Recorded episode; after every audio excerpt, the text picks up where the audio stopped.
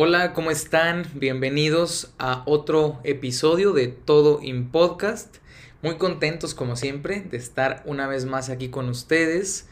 Agustín Ochoa. Dinora Ochoa. Y hoy tenemos una invitada con nosotros, alguien muy especial, que además somos compañeros de trabajo. Y bueno, es Susi, Susana Veloz. Hola, Susi. Hola, ¿cómo están? Muchas gracias por invitarme. Por, es un placer estar aquí con ustedes. Agustín y Nora, y pues a platicar. A platicar, claro que sí. Y bueno, el tema del día de hoy eh, habla sobre creatividad. Y la pregunta que aquí Nora ponía sobre la mesa era si un creativo nace o se hace. Y entonces pues trataremos de ahondar todo lo que sea respecto a la creatividad. Y aquí para eso tenemos a la invitada profesional en el tema que nos comentará un poco de qué va esto. Claro, pues ve Agustín, mira, a mí la creatividad siempre me ha interrogado muchísimo. Yo soy fotógrafa y ya tengo más de 20 años haciendo fotografía. Y una parte importante de mi trabajo ha sido justamente compartirlo con otras personas de otras profesiones. Al principio trataba como em, de emular y un poco como eh, acercarme a mis pares fotógrafos pero encontraba de repente que eran como muy celosos de su trabajo, como había un ego muy grande sobre cómo trabajaba, si lo hacías bien, si lo hacías mal. Y entonces aprendí desde muy jovencita haciendo fotografía que yo iba a encontrar todo mi potencial creativo trabajando con gente de diferentes eh, materias, de diferentes profesiones. Y entonces todo eso me fue justamente, me fue llevando a trabajar con personas que hacían pintura, escultura, eh, con escritores, he trabajado mucho con escritores en términos fotográficos, ya sea para sus portadas de libros o poemas. Y entonces todo eso me fue llevando justamente a colaborar con otras capacidades, con otras habilidades, con otras mentalidades. Y eso a mí alimentó muchísimo mi aprendizaje, no solo como fotógrafa, sino como persona también. Entonces en esta parte empiezo a ver diferentes procesos creativos porque ya no era un proceso creativo de un fotógrafo más, sino de diferentes profesiones. Y entonces estos procesos para mí eran bastante, me enganchaban mucho porque todos tenemos procesos creativos diferentes. Incluso cuando dicen que un ingeniero no es creativo, también lo es creativo, a su manera, pero lo es creativo. ¿Y qué sucede? Que para mí esta parte importante de la creatividad en los otros me fue llevando justamente a cuestionar mi propia creatividad. Y entonces, justamente el tema de hoy es eso. ¿Cómo encontramos a ese ser creativo? Hay gente que cree que no nace siendo creativo. Hay gente que dice yo soy creativo desde muy pequeño, por lo tanto yo nací creativo. Hay gente que dice, claro, porque mis padres es un músico, es un pintor, por ende yo también estoy en el mundo de las artes. Cuando hablamos de la creatividad, casi siempre relacionamos a la creatividad con el mundo de las artes. Cierto. ¿no? Entonces, en esta parte para mí fue muy interesante de repente descubrir que todo el mundo es y puede ser creativo. Ok, ahora no sé, cuando pones así el tema sobre la mesa, ahí me vienen muchas preguntas, como saber si realmente la creatividad cumple una función en esta vida humana, ¿sí? si le da un sentido a algo propiamente, o como lo dices, siempre ha estado ahí como ese cabo suelto en el sentido de que uno cree que la creatividad pues solo es un fenómeno que de repente ocurre y de repente no y listo. Se acaba, a veces sirve, a veces no. Pero más allá de eso, en lo humano, ¿tendría alguna función? Sí, fíjate que algo muy importante que me he dado cuenta conforme voy leyendo un poco más de la creatividad, es como una visión. La creatividad al ser humano le sirve para entender el mundo. Cuando hablamos de creatividad, les digo, siempre estamos hablando como de, ay, hiciste un dibujo, eres súper creativo. No, Simplemente es la manera en que tú percibes tu mundo y utilizas cualquier herramienta para darle forma, para darle entendimiento, para resolver algo. En este punto también la creatividad a partir a lo mejor de los años 80, 75, 80, vamos a ver cómo la creatividad ahora lo que sucede es, ya no solamente se da en el mundo de las artes, se da en el mundo del negocio. Y entonces ahí surge el ser creativo como parte de un sistema económico. Como innovación. Exactamente, como creatividad e innovación. ¿no? Sin embargo, es un entendimiento que tenemos del mundo. Si el ser humano no fuera creativo en todo su ser, ¿verdad? Porque yo considero que el ser humano es creativo siempre. desde que se viste, desde que acomoda algo en su cuarto, desde que cocina es creativo, pero ese es justamente el cómo entiende el mundo. A partir de la creatividad nosotros logramos un entendimiento muy fuerte del mundo. Hay gente que es como cocinar, hay gente que le echa más picante, hay gente que no le gusta el picante, pero le gustan las especias, hay gente que le gusta otra cosa, eh, y ese es el entendimiento que tenemos del mundo a través de nuestra creatividad. Hay quienes ni cocinamos, por ejemplo. pero eso tampoco nos hace, no nos hace creativos, ¿no? El hecho de que no te guste algo es porque muy probablemente simplemente tu entendimiento de la realidad no va por ahí. Entonces, en ese aspecto, para eso nos sirve la creatividad, para entender el mundo. Que nos limitan, que de repente hay como ciertas cosas que nos bloquean, claro, pero es parte del entendimiento de la vida. Entonces se definiría como algo, el proceso de dar a luz algo y a su vez que tenga una utilidad, por así decirlo. Sí. ¿Es, necesario, ¿Es necesario que sea útil?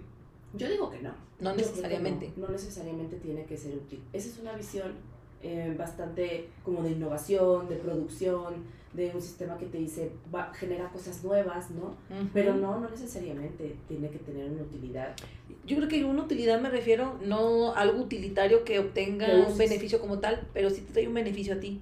Entonces yo creo que sí es útil porque te está ayudando a manifestar, a expresar, a plasmar una idea, ¿sí? Es como la mayéutica, ¿no? Es, es, el parir las ideas.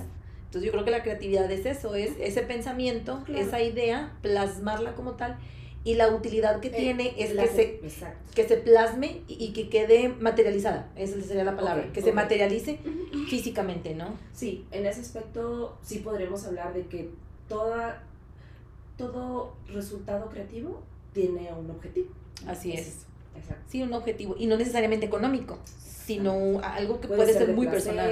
Puede ser de entendimiento, puede ser de colaboración Sí, es verdad. Y luego tú cuando te diste cuenta, Susi, dijiste, ¿sabes qué? Este, lo mío es esto, o sea, me gusta desarrollarme, me di, ya me di cuenta que soy creativa en este campo.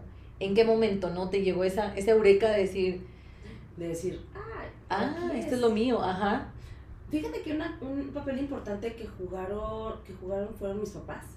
Em, yo soy hija única, no tengo hermanos, entonces mis padres también eh, me educaron de una manera muy creativa en el aspecto de que me dejaban mucho experimentar. Por ejemplo, bueno, eso es algo también que viene después, ¿no? El tema de que luego tienes que enseñarte a acabar algo, ¿verdad? Eso yo no hacía. Porque yo decía, quiero estudiar ballet. Hija única, bueno, pues ándale al ballet. Pasaban seis meses y mm, ya me aburrí. Ahora quiero gimnasia olímpica. Bueno, ahí va gimnasia olímpica. Entonces, en ese aspecto me, dejaran, me dejaban perdón, experimentar muchísimo. Tanto mi mente como mi cuerpo, como esta parte de decir, bueno, ¿qué, qué necesitas para desarrollarte? Después, bueno, ya tiene que venir un poco de la disciplina, que es también la creatividad, es disciplina. Entonces, en ese punto yo me di cuenta muy jovencita cuando mi padre me regala mi primera cámara y yo empiezo a crear. Es como un instrumento finalmente, pero creo que todo lo que aprendí desemboca finalmente en mi profesión de la, de la fotografía junto con la creatividad. Pero creo que si mis padres no me hubieran dejado experimentar, yo probablemente no me hubiera hecho tan creativa. O sea, que no te pusieran ese límite de decir, tienes que hacer esto, tienes que cumplir. Yo creo que ahorita es algo bien importante eh, para todos aquellos que somos papás, o aquellos que desean en algún momento ser papás y, no necesariamente, sino que figuren como tal ante, con un niño, ¿no? Creo que es una responsabilidad que como adulto tenemos ante cualquier niño, ya llámese sobrinos, hijos y demás. Claro. El no limitarlos, el, el permitirles ser ellos. Eh, sí. Hay mucha gente que, que, te va a decir, es que no está bien que no sepas qué quieres. ¿Quién lo dice? Claro. ¿Por qué no? O sea, ¿por qué?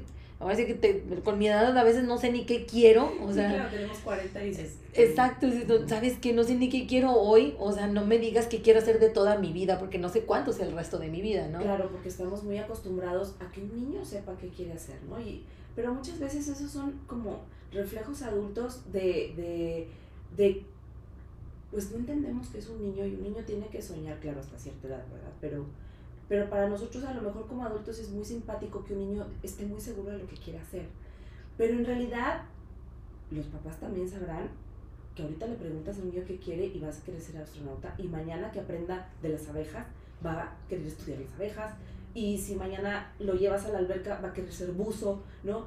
Entonces todas esas experiencias tienes que dejar que sucedan en su cerebro. Yo creo que la creatividad muchas veces sucede primero en el cerebro y luego ya desemboca en algo.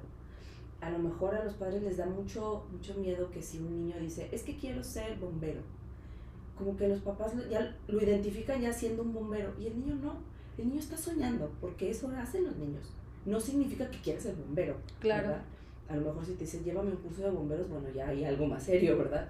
Pero en general un niño sueña. Y un niño sueña como recibiendo todo lo que, todo lo que le llega, lo tiene, lo tiene que reflejar, lo tiene que usar en su mente y eso es lo que sucede.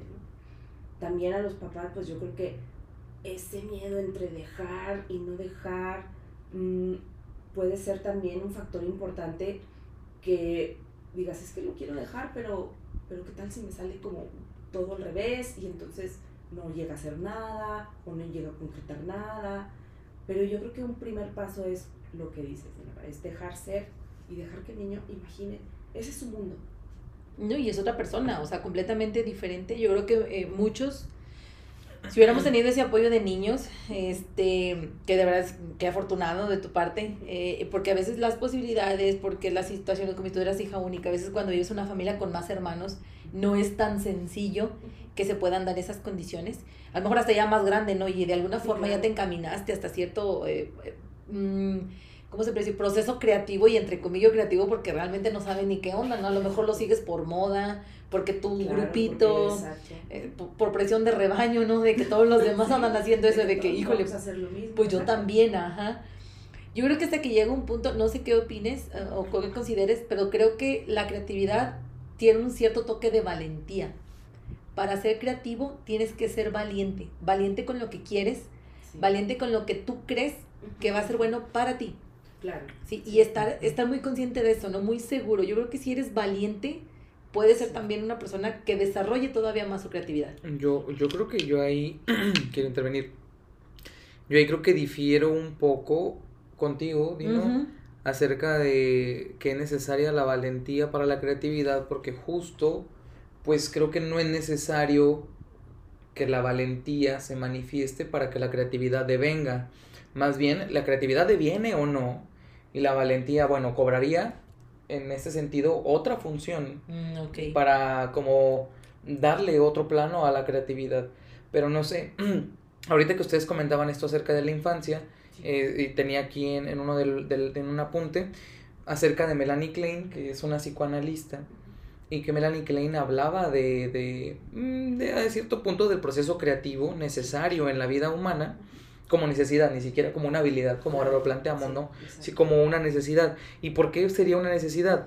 Decía que era una consecuencia, o la que la creatividad será la consecuencia de la relación que el sujeto establezca con su mundo interno. Es decir, como esta comunicación con la parte interna, ajá, con la parte externa, y entonces ahí deviene como consecuencia la creatividad, esa parte de plasmar y de interpretar el mundo externo en el interno y el interno al externo. ¿No? Y también dentro del psicoanálisis sí se habla de algo similar a lo que puede ser o para entender más bien el proceso creativo. Por ejemplo, Freud eh, pensaba un poco el fenómeno creativo, que en concreto se refería a la sublimación, a partir de un modelo, ¿a qué me refiero con esto? A partir de un modelo en el que la energía, la energía libidinal, la energía que tenemos nosotros dentro, que mueve a el aparato psíquico, en cierto sentido, em, encuentra formas de salir. Entonces, como que puede tener cierta connotación, con miedo a equivocarme lo digo, pero mm, con esto, pero en el sentido de Melanie creo que puede ir relacionado en esto. Por eso digo que como un proceso propio humano, más bien, em, no tendría que ver, siento yo, mucho la valentía, pero que la valentía puede jugar su función, pero para otra finalidad. No sé, a lo mejor te lo cuestiono para saber qué es lo que, o desde dónde lo estás planteando. Sí, no, no necesariamente el que, el que puede ser muy valiente y no, a lo mejor no ser nada creativo en ese sentido. O sea, no, no, no, es necesaria la una con la otra, sino eh, va más encaminado, me refiero al decir, si tienes la valentía de defender esa creatividad que en algún momento se, se externó, la puedes materializar.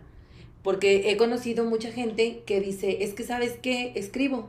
Sí. Pero luego que van a decir, y ya no lo publica. Y es como que públicalo, o sea, ten la valentía de publicarlo porque es tu proceso creativo, ¿no? Entonces no le, no le debes ni le rindes a nadie, ¿no? Claro, sí, sí, sí, es verdad, y no fíjate, peor que te interrumpa también, porque por ejemplo, Agustín, eso también tiene mucho que ver con las culturas. Entiendo cuando dice Dinora que se necesita valentía, porque nosotros en, ahorita vivimos en una cultura que premia muy poco la creatividad. Y entonces, ¿qué es lo que hace? Ponerle en un segundo plano del ser humano como diciendo, bueno, si eres creativo, ah, qué bueno, tienes un plus, pero no, vas a vivir ni de tu creatividad. Eh, por ejemplo, hay países como Australia que tiene ya todo un sistema educativo y todo un sistema profesional en donde las industrias creativas son ahorita lo que está permeando en toda la sociedad. Y entonces son culturas que se vuelven, no, no voy a decir más permisivas, no, son culturas que premian la creatividad, al contrario, quieren eh, ciudadanos creativos porque saben justamente que la creatividad juega un papel importante en cómo, cómo tomas los cambios, ¿no? cómo te adaptas a los cambios y cómo no te hundes ante los cambios. Entonces, en esta parte que dice, no sé se necesita valentía, probablemente en culturas como latinas, ¿no? como las nuestras, que están finalmente enfocadas a otras cosas, a otros valores, pues sí necesitas ser valiente, ¿verdad? Como para sacar, como dices tú, un libro, es que no sé, bueno, tiene que ver justamente con qué tanto promovieron que tu creatividad valga la pena. Claro. Pues ya que tocas el tema justo de las culturas y eso, creo que estaría para que nos comentaras por qué entonces la creatividad varía según las culturas, ¿en qué? ¿Por qué? Por ejemplo, hay culturas que son más abiertas. Por ejemplo, hay culturas como la estadounidense, eh, en donde la propiedad privada es muy importante. Entonces, sobre de eso, el individuo como tal tiene un conocimiento, una preparación y una creatividad. Y casi siempre hablamos de cómo Estados Unidos toma a los mejores talentos de todo el mundo y les dice, perfecto, tú eres un ingeniero, tú eres un pintor, tú eres, no sé, vente para acá. Porque justamente esa cultura es la de la individualidad. Pero, por un lado, lo positivo de la individualidad es que a ti te reconocen como un ser íntegro en donde tu creatividad vale la pena, tú me puedes aportar. Claro, la individualidad ya cambia cuando hablamos de ¿no? el consumismo y el no ayudo al otro, pero finalmente ese sistema de la propiedad privada, del individuo, de la empresa, genera gente creativa. Por ejemplo, tenemos a lo mejor países como China, en donde la comunidad ¿sí? Permea más, es más importante que el individuo. Entonces, si todos trabajamos sobre un mismo objetivo, sobre un cierto lineamiento, esa creatividad queda un poco en último plano. ¿Por qué? Porque ahí no es tanto la individualidad, es la comunidad. ¿sí?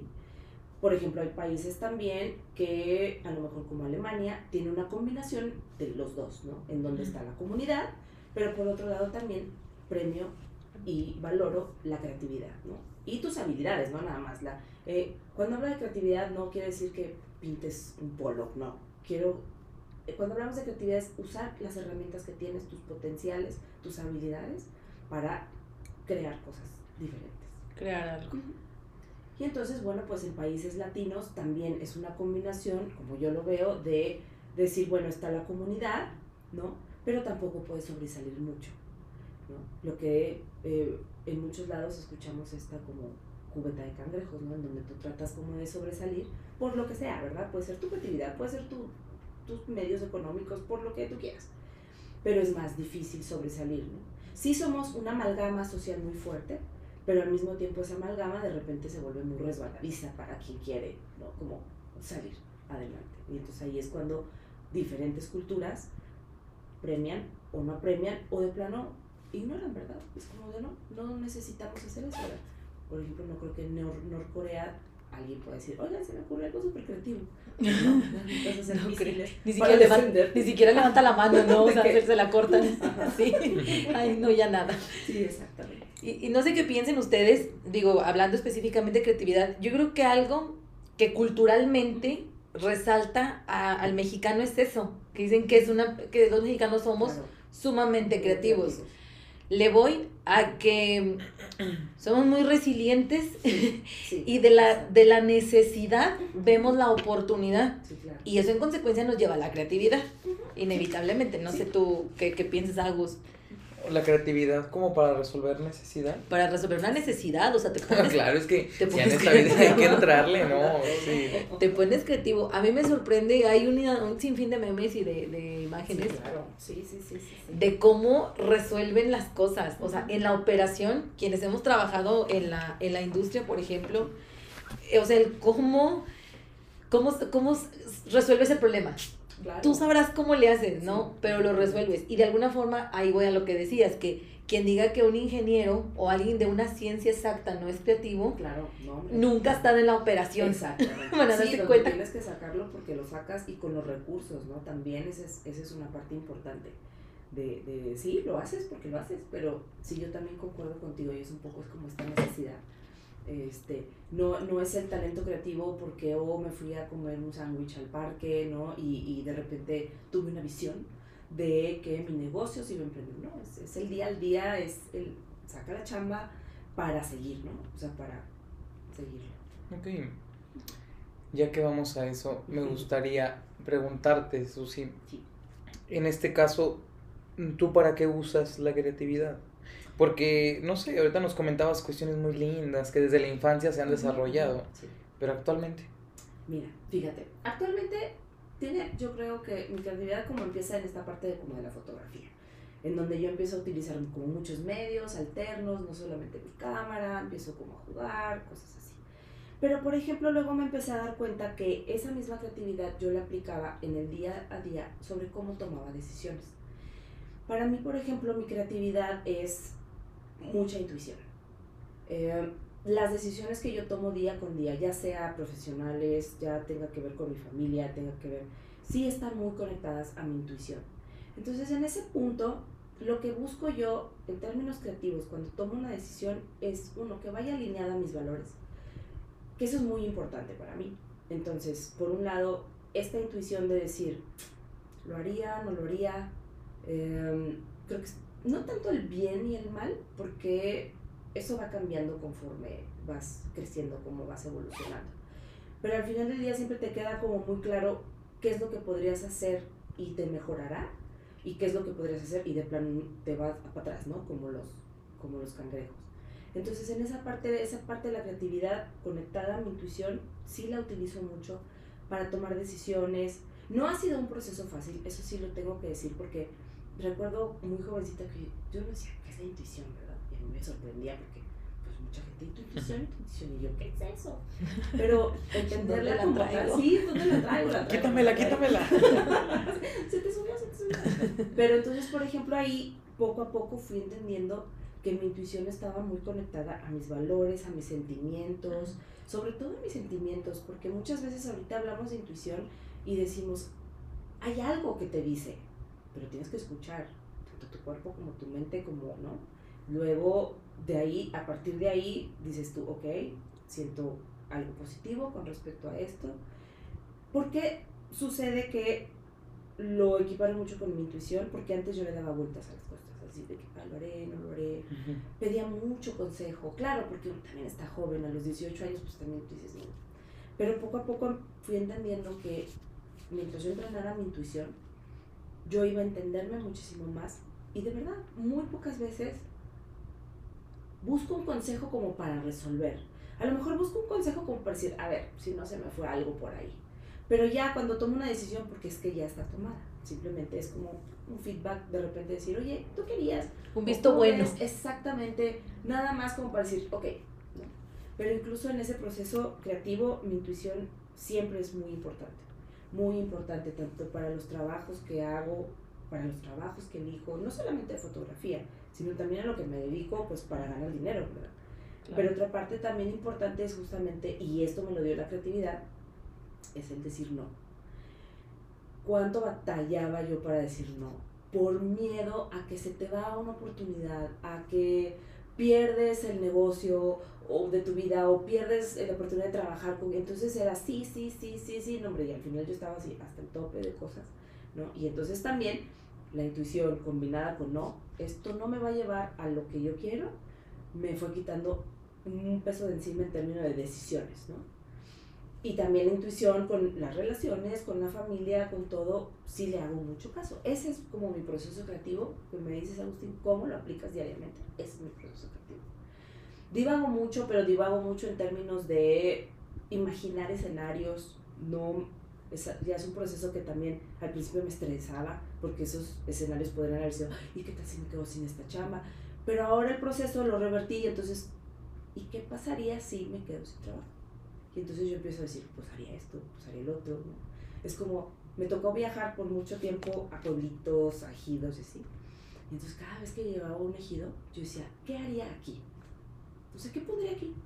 Entonces yo empiezo, pues, para empezar le tomaría fotos a los 500 personas del ejido, ¿no? Ya tendrían una foto todos, la familia. Acababa rápido. Exactamente, acababa rápido. Y luego decía, bueno, ¿qué hago? Pues es, ¿no? Entonces esta parte como de divagar, de encontrar posibilidades, de verdad las cambia. Si vas a encontrar posibilidades en una imaginación, en un imaginativo, pues que sean positivas, ¿no? Porque vas a estar de ahí, si pierdo este trabajo, me voy a quedar sin no, ¿qué pasaría? ¿Qué aprenderías nuevo? ¿Qué harías nuevo? ¿A quién recurrirías? ¿No? Que de repente dices tú, ah, pues tengo toda esta red de soporte y ni siquiera me había dado cuenta. Claro. Pero es una parte para mí importante dentro de mi proceso creativo, siempre estar imaginando escenarios. Y me gusta porque hay veces que me motiva. Dice, mira, no me acordaba, o que sabía hacer esto, que puedo hacer el otro y así. Entonces eso me motiva bastante. Entonces trato de como mantenerme como en el espectro positivo de muchas Y aparte como que verlo desde afuera, ¿no? o sea, como dicen, las obras se aprecian desde lejos. Porque tu espectro es más amplio y tu visión te permite ver ciertas cosas que si tienes la, la, o sea, la oportunidad en la nariz, no las vas a ver. No la ves, sí, exacto. Sí, y yo creo que eso lo, lo, lo traspolaría a decir, me han dicho que es esto lo que tengo que hacer, no tienes aquí la oportunidad en la nariz. Y si te haces un poquito para atrás, no es que me dijeron que está mal. Claro. Y ahí es donde viene el miedo y viene las dudas. Las dudas, claro. Este, y no hacerle caso a tu intuición de decir, aléjate. Claro. Haz para atrás. O sea, lo, lo peor que te puede pasar es encontrar cosas nuevas que hacer. Sí, exactamente. Y además yo creo que hoy en día estamos rodeados de un mundo lleno de cosas que hacer. O sea, ahorita por donde quiera hay conocimiento. Yo a veces me quedo pensando así ¿Qué, pasaría si de repente Da Vinci estuviera en esta época? Yo creo que, yo creo que se la pasaría en la computadora, programando, ¿no? O sea, haciendo realidad como, yo creo que también estaría como hablándole a más gente que sepa, ¿no? Yo creo que hablaría con este de Microsoft, ¿cómo se llama? Este, ay, se me fue su nombre. Este. Ay, el de Microsoft, ¿cómo se llama? Este. Mm, se me fue su nombre a mí también. se llama. No, espera, sí sé de quién habla. Déjenlo en sus comentarios porque no nos acordamos. Eh, me imagino que también estaría como hablando con los grandes científicos. No, sé, no sé. esta cosa? Eh, y las herramientas hoy en día, este, tengo su nombre acá. Gracias, Bill Gates. Bill Gates. Te estaría así hablando con Bill Gates y dice, oye Bill Gates, ¿qué harías tú si pusieras esto? Creo que así sería. Sí, no, no, me acabas de hacer una pregunta, bueno, bien, acabas de plantear lo que jamás había pensado en si alguien de otra época estuviese en este momento, ¿cómo hubiese sido? Qué, qué interesante, ¿no? Sí. ojalá no, no, ojalá no estuviese haciendo giveaways y cosas así, ¿no? Da Vinci, de que... Giveaway de mi último aeroplano. o buscando patrocinio. De mi último dron, ¿no? Varias drones. De mi último dron.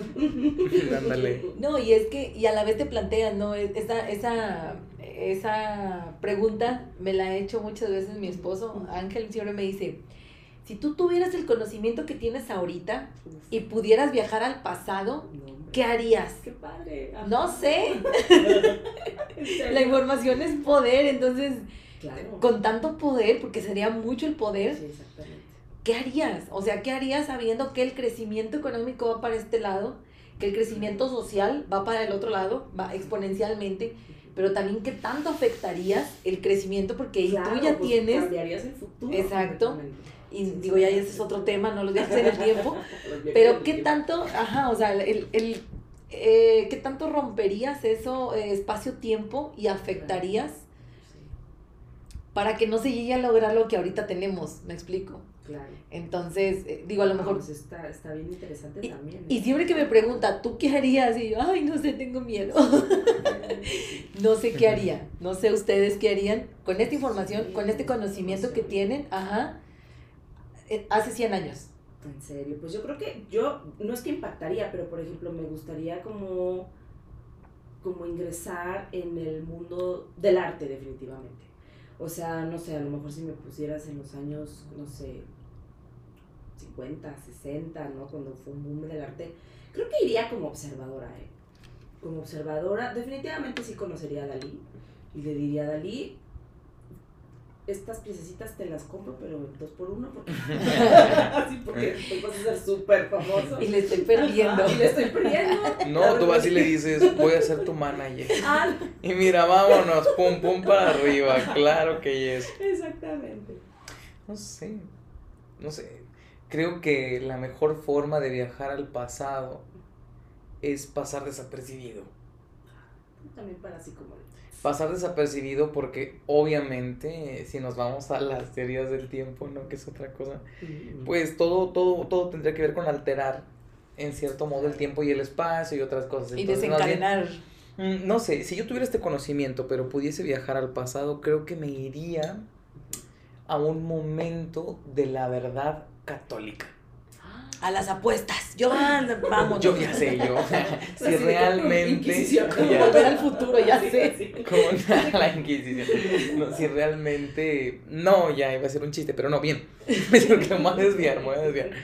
Hablando serio, me gustaría ir a, creo que a verdades de la religión. Se me hacen sumamente interesantes y, y la construcción es sumamente interesante. Entonces creo que me iría a una parte de la religión, así como espectador, ¿no? Así para ver qué onda, qué pasó, Sí, si sí es cierto, si no es cierto. Con el conocimiento que ahora tengo, Claro. que no es que sepa mucho de teología, pero me gustaría. Pero me gustaría. Ajá. O sea, aprender de primera mano. Ándale acá de que chisme ahí a primera mano. Y en segundo, creo que también, en cierto modo, a instalaciones, nuevamente vuelvo a algo religioso, ajá, del Vaticano, ¿sabes? Como esta parte en la que todos los científicos de la época y los filósofos de la época son eh, asediados, le, le- les, les confiscan, por decirlo así, toda su información y la esconden en el archivo secreto del Vaticano, que aparentemente es un archivo secreto que no se sabe si existe o no, que a mí me gusta pensar que sí. Eso, eso haría, yo eso haría. Sí, sí. O sea, que si fuera- intendente. Ya sé. Ándale, ajá, sí, de que con bigote Ups. falso y todo. ahí. Ups, quemando cosas, ¿no? Ups, derramando, No, derramando la tina con, con agua. Ups. No, para traerme documentos para acá. No, pues del pasado Ándale. no sé. Obviamente me llevaré el celular. Obviamente. Del pasado no sé, pero yo creo que si viajaran en el tiempo, este, nadie me preguntó, pero yo les quiero decir. Bueno, ah, bueno, ya sabemos por qué lo preguntaste. Más bien te querés adelante. claro. No, me gustaría viajar, pero a lo mejor al futuro. Me gustaría saber, ¿En serio? sí, porque es algo que sé que ya no voy a ver. En serio. Claro. Imagínate, así Sí. de que escoge cinco años después y cinco años después termina de que todo seco solo. Muy posiblemente. A lo mejor es apocalíptico, horror, fatalista. sé, ¿no? Sí. Pero sí, sí tengo, tengo la esperanza de que el futuro va a ser algo mejor. O sea, Sí, yo digo, al- creo que sí. al- al- el pasado ya fue, ¿no? Entonces, hasta cierto punto, lo que conozco es como que pues es suficiente porque bien dices, y si tampoco alteraría las cosas, no podría con eso, ¿no? De regresar y ver dinosaurios robot aquí, de que, ay, ay, no debí, no debía hacer eso, ajá. Pero si gusta viajar al futuro, igual como espectador, para decir, mira, ¿qué tanto avanzamos en tecnología? Porque vamos al punto que hablamos de la innovación, Claro. ¿sí? O sea, ¿qué tan capaz es, o sea, qué tan capaz es, ha sido y es el hombre y sigue sin creérsela? Porque considero Sí, sí, sí. que tenemos una capacidad más allá que no nos permitimos explotar. Sí. Entonces, para abrirme un poquito más el, el panorama, o sea, decir, como bien dices, a veces imagino escenarios de que, ¿y si pasaría esto? ¿Y si sería esto? Entonces, viajar y decir, mira, no estaba tan descabellado, o, ah, era algo así. Digo, al final no lo puedo cambiar, pero pues sería conocer. Claro, conocer cómo hasta. Sí, es que es- vamos a unos pasos agigantados, digo, agigantados, y de verdad no hemos tenido tiempo de parar y analizar. Algún tiempo también leía algo acerca de un filósofo francés, no me acuerdo cómo se llamaba, pero decía justamente que a partir de los años 50, 60, los viajes, a partir de que surge el avión, empezamos a ver los viajes como algo de ipso facto. Claro. O sea, de Nueva York a Londres estás en cinco horas. Y antes pasabas un mes. En todo tu imaginario salías de Londres o salías de Nueva York para ir a Londres o a Nueva York y entonces todo ese mes te la pasabas soñando cómo iba a ser ese viaje y si había tormentas y si se el Titanic, bueno, pero en esta parte ya llegabas y no ibas 15 días a Nueva York o 15 días a Londres, te ibas 3 meses, 4 meses, o sea, llegabas a sumergirte en, en la cultura para después pasar otro mes, dar vuelta atrás y regresar. Ahorita te sumerges en cuánto te gusta que sea el viaje más largo, 26 horas, 28, 30 horas. Posiblemente. Y aún así estás en el avión viendo películas, escuchando, conectado a internet, este, ¿no? Entonces de repente llegas a otro lado y ¡pum! es otra cultura y la tienes que absorber así de que, porque si no, pues no, ¿cómo le haces? Entonces yo creo que en esta parte también vamos a unos pasos agigantados, la creatividad va a unos pasos agigantados y no nos hemos tomado el tiempo de decir de que, a ver, observa, ¿no? ¿Qué está pasando? Es imposible, los pasos agigantados o sea, si lo detienes ahorita sería como meter freno a 140 kilómetros por hora, quién sabe qué nos pasaría. Claro.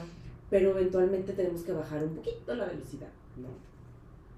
No, y es que las circunstancias nos están alejando. Mira, ¿para qué te vas tan lejos? Ahorita con la, con la pandemia, la mayoría, si no es que todos, nos tuvimos que poner creativos. Claro. Desde el que recién nacido, los niños pandemias, hasta la persona, sí, o sea, hasta la... Digo, mi abuela tiene 84 años y hasta a mi abuela le entró las videollamadas, ¿estás de acuerdo? Claro. O sea, para mi abuela, nos da, a mí me da mucha risa porque siempre decía, es que lo vi en el radio. Cuando ella veía algo en la televisión, Claro, era así. para ella su referencia era, es que lo vi en el radio, lo vi en el radio. Entonces, cuando nos decía, lo vi en el radio, fue que vio la noticia, o sea, posiblemente, Claro. ¿no?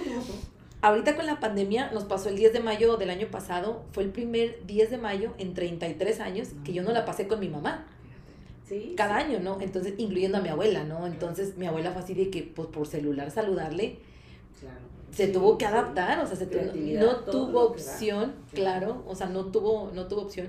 Mi niño igual, tiene cuatro años, tuvo que adaptarse a jugar en casa, tuvo que adaptarse a desarrollar, y es algo que yo creo que todos los que tenemos este, niños nos dimos cuenta, los niños fueron los más fáciles de adaptarse a este tipo de situaciones, porque el niño Claro. se adaptó a desarrollar juegos en casa, Sí. se, adaptó- se- a, a desarrollar juegos en, en su recámara, por ejemplo, y eso no lo limitó, o sea, para él no extrañó algo que ya tenía, como lo era ir a plazas comerciales, etcétera, etcétera, o sea, la necesidad lo orilló a ser creativo. y adaptarse y, Y adaptarse. encontrar otros medios. Claro, los niños sí tienen cerebros como de esponja y no tienen tantas como limitaciones como, como nosotros. Tiene Pero paradigmas. sí, Exacto, sí, exactamente. Y yo creo que esa parte fue como un eh, reset un ratito para muchos adultos. Nos dimos cuenta de muchas cosas, nos dimos cuenta de que, que- qué tan creativos somos, ¿verdad? Porque a veces que se nos olvida el día al día puede de verdad como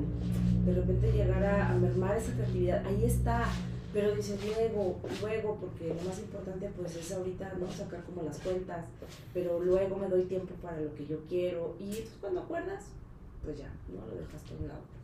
Cierto. Pero ¿qué más nos dices de la creatividad, Susi? ¿Qué Fíjate. tienes para nosotros de información? Dentro de la creatividad, bueno, una parte importante que junto con la creatividad comencé a ver fue justamente pues cómo funciona el cerebro, ¿verdad? Y entonces a mí me, me llama mucho la atención porque cuando hablamos de creatividad hablamos casi siempre como de, ay, algo que surge como del corazón, ¿no? O de la tripa, las maripositas, ¿no? Entonces como de esta parte como de la emoción que está relacionada, la emoción está relacionada como con el corazón, ¿no? Pero en realidad, ahorita, por ejemplo, los estudios que hay pues, sobre creatividad están muy concentrados en el cerebro humano, en la parte de cómo aprende, en la parte de cómo está conectado con los otros dos cerebros, que es el corazón, el estómago, ¿no? Y eh, en el caso de las mujeres y los hombres, pues, ¿no? sus órganos sexuales, ¿no? ¿Qué sucede? Que ahorita sabemos perfectamente que si tú tienes un bioma digestivo sano, tu cerebro va a estar sano también. porque hay muchos neuroconductores, justamente, eh, estas mariposas que tú sientes cuando estás enamorado de alguien, pues obviamente se sienten en la panza, pero en el cerebro también, ¿no? Entonces es una avenida ¿no? que utiliza nuestra, nuestra, columna vertebral, es una avenida de neuroconductores, de químicos, que no podrían ser posibles sin el cerebro. Entonces cuando hablamos de creatividad todo el mundo dice, ay, el corazón, y lo hice con mi amor y con mi no sé qué, y esto. Pero en realidad es el cerebro el que juega una parte bien importante en la creatividad. ¿Por qué? Porque es aquel que absorbe todo lo que estamos viendo, absorbe todo lo que oímos, absorbe, absorbe todo lo que aprendemos. Y en una milésima, trillonésima de segundo, de repente tenemos una gran idea. Que decimos, wow, se me ocurrió en el baño. Pues sí, se te habrá ocurrido en el baño, pero tu cerebro utilizó toda esa información que tienes y de repente, ¡pum! Entonces en esta parte para mí el cerebro es un órgano súper importante para desarrollar la creatividad también. Y una, una de las partes que, que yo comencé justamente a investigar era de cómo alimentar a tu cerebro para tenerlo bien. Nosotros casi siempre vamos al oculista cuando nos sale acá la lagaña, ¿no? Y de repente dices, ah, esta no lo tenía, o cuando se nos inflama así el ojo o el párpado, y entonces vas al oculista. No te salga una roncha porque dices, ya, que sé que tengo, vas a el, ¿cómo se llama? El dermatólogo, ¿no? Pero no te da la cabeza porque entonces te tomas cinco pastillas y ya no vas al, al doctor. Y entonces en esta parte, cuando cuidamos aquello que conocemos. Y entonces si no conocemos nuestro cerebro, jamás lo vamos a cuidar. Por ejemplo, una parte importante dentro de, em, de esta parte del cerebro y lo que necesita, es que muchas veces cuando está deshidratado, las señales que le manda al estómago es tengo hambre. Entonces nosotros comemos pensando que tenemos hambre, pero en realidad nuestro cerebro está deshidratado. Entonces una parte importante es la hidratación. Cuando nuestro cerebro es 20% grasa, 80% agua, y no lo hidratamos correctamente. Entonces en ese aspecto yo siempre peleo mucho con mis amigos que dicen, no hombre, yo no desayuno mal. Porque lo primero que tienes que hacer es darle a tu cerebro, no, a ver, no le des un gansito y una coca. Sí, me podrás ¿Qué? Decir ¿Pero por qué? no, sí, desayuno. Pero es light. Pero es light. Pero ¿qué sucede? Que tu cerebro justamente necesita azúcares, pero necesita azúcares. Es como si llegaras al gimnasio crudo, desvelado y te pusieras a hacer pesas y luego cardio, ahí te voy a encargar. Claro. Otra parte que también ignoramos de nuestro cuerpo en general es que ya cuando nos manda al hospital es porque ya traemos una negligencia bien fuerte. Que tiene que ver con que no sabemos escucharlo, con que, ay, no luego, ¿no? Entonces en esta parte del cerebro sí tenemos que cuidarlo. Porque no solamente ya se ha descubierto que muchas de las cosas que hacemos de jóvenes tienen unas repercusiones ya de grandes muy fuertes enfermedades como Parkinson, como Alzheimer, como todas aquellas em, enfermedades neurodegenerativas que vienen justamente de haber sido negligente con tu cerebro. Y entonces aquí, esta es una parte como muy importante porque nuestro cerebro almacena millones, millones de gigas y de teras de información, ¿no? Y podemos acceder a ella si le estamos dando como el correcto mantenimiento, si nos hidratamos, ¿no? Si de repente, por ejemplo, una de las dietas que normalmente cuando tenemos un colesterol alto, lo primero que dices es no comas grasas. Pero lo que se nos olvida es que nuestro cerebro es grasa, ¿sí? Es casi 20% grasa, más bien usa el 20% de la energía y es grasa. Y una dieta baja en colesterol es malísima para nuestro cerebro, porque hace cuenta que le estás quitando alimento al cerebro. Además de la fructuosa sana de las frutas, le estás quitando toda la energía a tu cerebro. El cerebro es justamente grasa y agua. ¿Por qué es agua? Porque la neuroconducción, los pensamientos, todo es electricidad. Y la electricidad viaja mejor en agua. ¿Y por qué es grasa? Porque cada vez que nos despertamos nosotros y nos conectáramos un bulbo de estos del abanico, lo prenderíamos de la cantidad de energía que tiene nuestro cerebro. Si no fuera grasa, nuestro cerebro se sobrecalentaría porque la grasa lo que hace es difuminar toda esa energía que hay ahí y que no se nos caliente y que no nos, se nos inflame. Exacto. Y bien fundido. ya, sí, quemado. Y entonces tú con una dieta súper baja en colesterol porque tienes los triglicéridos, no sé qué, por cuidar tu corazón estás afectando otra cosa. Entonces en esa parte mucha gente dice, ¿cómo? ¿En serio? Pues sí, desayuna porque tu cerebro necesita energía. Así como tus piernitas usan energía, tienes que desayunar, tienes que ver no pasar tanto tiempo en ayuno, sobre todo cuando tienes trabajo mental. Hoy en día el trabajo mental del ser humano... Díganselo a Agustín. Exactamente. Por ejemplo. No, yo sí desayuno, no como, pero sí desayuno. ah, no, bueno. Entonces, por ejemplo, mantenerlo hidratado, comer a tus horas, eh, alimentos que sean energéticamente eh, buenos para tu cerebro. Por ejemplo, yo he encontrado mucho que los dátiles es un, es un súper alimento para el cerebro, porque es fructosa, es buena fructosa y haz de cuenta que te pone el cerebro a mí. ¿Qué va a pasar si tú cuidas tu cerebro? Vas a estar más concentrado, vas a tener periodos de, de que se te olviden las cosas muchísimo más cortos y de verdad vas a sentir que rindes más. Hoy en día tú llegas a cualquier oficina y el trabajo que haces es mental. No es sube las pacas, baja las pacas, acomoda las piedras, este, no, nuestro trabajo hoy en día es eso, es mental. Y si nosotros no cuidamos nuestro cerebro, vamos a tener justamente enfermedades neurodegenerativas que pudimos haber evitado desde muy jóvenes, ¿no? Simplemente con el hecho de em, comer bien, ¿no? Hidratarse. Y obviamente también los ejercicios mentales son muy importantes. La lectura, la lectura, cuando la gente habla de que los niños tienen que leer, a ver, sí, sí tiene que ver con su vocabulario, con cómo conozcan las letras, los números, pero tiene que ver también con esta parte de imaginación y de creatividad. Claro. ¿no? Y de imaginar mundos diferentes, eh, juegos, diferentes juegos, puedes recurrir al típico uno, pero toda esta parte como interesante, también ahorita, por ejemplo, se cuestiona mucho acerca de los juegos, ¿no? En línea. Pero tiene sus bemoles, pero también tiene sus lados positivos, ¿no? Porque de alguna u otra manera los cerebros de estos jóvenes se están conectando de una manera diferente. Todavía no sabemos cómo, ¿no? Pero también los juegos de mesa es otra cosa. ¿Por qué? Porque utilizas los cinco sentidos, ¿no? Hay juegos con cartas, las tocas, ¿no? Hay juegos con fichas, colores, ¿no? De repente hay juegos que tienes que comer, tomar algo, bueno, todo eso ayuda al cerebro también para ser más creativo. Son ejercicios como creativos. Sí, claro, y es que, por ejemplo, ahorita tocas un punto súper importante, lo que dices, la cultura te dice, a los niños hay que enseñarles a leer, pero los niños aprenden con el ejemplo. Entonces, si tú no lees más que la TV Notas, pues el niño difícilmente se va a sentar a leer un cuento, ¿no? Súmale que la vida ocupada de los adultos no te permite darle ese espacio a los niños. Justo estaba leyendo de cómo, dice, cómo le mata la creatividad a un niño, ¿no? O sea, cosas que no te das cuenta porque no eres consciente, cómo le mata la creatividad a un niño. Y venía eso, o sea, cuando el niño te pregunta los porqués, pues porque sí es. Sí. No, aliméntale. O sea, si te está haciendo una pregunta del por qué. Que él también te ayude, que también sea creativo en sus respuestas. Hay veces que el niño nada más como que le interesa saber, pues, una opinión diferente, ¿no? Porque está como en una etapa también de conocer. Imagínate si quieres conocer, ¿no? Esta parte como de, pues no. La creatividad tiene mucho que ver justamente con el explorar. Hay estudios donde dicen que en animales, por ejemplo, aquellas especies o aquellos eh, individuos de cierta especie que sobreviven es porque exploran. Exploran, ¿no? Los pajarillos, imagino que de repente, yo a veces, no sé qué tontería, pero hay veces que veo volar, no sé si le has pasado, que vas en el carro y de repente ves que un pajarillo vuela bien bajito.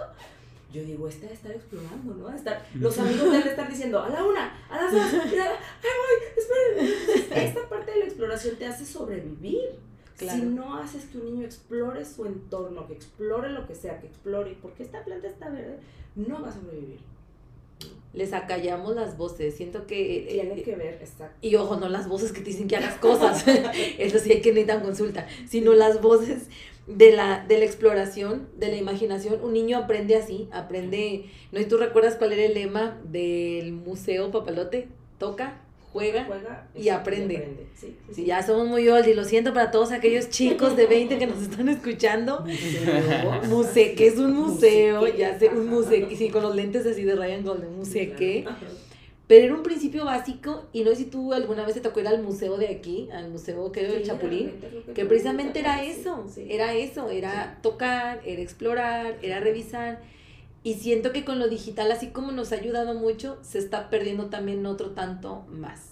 Claro. Entonces, y no solamente para los niños, para nosotros en general, o sea, las relaciones que ahorita llevamos, la creatividad que llevó a cubrir esa necesidad de acercar a los que estaban lejos, como dice, nos alejó a los que estábamos cerca, ¿no? Sí, eso sí, también. Y creo que ahí, sí, la creatividad, yo creo que fue Uno, fueron dos temas como en 2020, resiliencia y creatividad. Sí. Caño. Sí. Cierto, completamente. Bueno, pues no sé qué les parece. Vamos cerrando, vamos cerrando un poco o un mucho. Eh, y no sé, un comentario final o bien tratando o intentando de responder esta pregunta que no tiene respuesta de si uno puede ser más creativo, necesita ser más creativo, ya es creativo. Ya es creativo. Y con eso cerramos, ¿les parece? Pues mira, yo creo que siempre se puede ser más creativo en todo ámbito, ¿no? Yo creo que si lo haces tu estilo de vida, y esta es una parte importante porque todos los días puedes ser creativo, pero si te das cuenta de que estás usando la creatividad, vas a ganarle mucho espacio a otras cosas y vas a creer en tu creatividad. Eh, entonces, siempre, por eso, dentro de muchos de los ejercicios de la creatividad, siempre te dicen, ay, escribe con la mano izquierda o así, o cepíllate los Pero no, simplemente es nada más un día hacer cosas distintas, distintas em, y hacerlo porque te gusta, porque es algo, eso también alimenta la creatividad. Estar alimentando la creatividad yo creo que es muy importante, con pequeñas cosas, no necesariamente tienes que ser el artista, eh, pero siempre estar alimentando la creatividad siempre te va a hacer creativo. La idea no es que seas creativo una vez al año, ¿no? porque se te ocurrió una gran idea, sino la idea es que seas creativo todos los días y lo disfrutes, porque eso te va a enseñar muchísimo, muchísimo. Y a los demás, a los más pequeños de casa, le va a dar esa confianza de ser creativos. Claro, esa seguridad. Exacto. Bien. Yo cerraría con, con una frase que me eh, y es una de de hecho hay dos frases que me gustan mucho respecto a la creatividad una dice que la creatividad la inteligencia es la creatividad divirtiéndose entonces hasta cierto punto e, es digo sí tienes razón en, en, cuando creas algo y dice que la lógica te lleva del punto A al punto B sí. pero la imaginación te lleva a todas partes Qué padre. entonces me quedaría con eso o sea imaginemos más perdamos ese miedo, imaginemos más porque es gratis, no cuesta. Exactamente. Y nadie te va a estar ahí diciendo nada. Es para ti, nada más. Agus. Perfecto, pues muchas gracias Susi por estar aquí con nosotros, por compartirnos un poco o un mucho de la creatividad. Gracias Dino por otro episodio más. Gracias, Agus, Susi. Un placer estar aquí en la noche. Sí, gracias y nos vemos en el siguiente episodio. Mándenos sus comentarios, igual si llegaron hasta aquí, mmm, pásenos ahí lo que opinan y con gusto los recibimos para los siguientes temas. Nos vemos, gracias.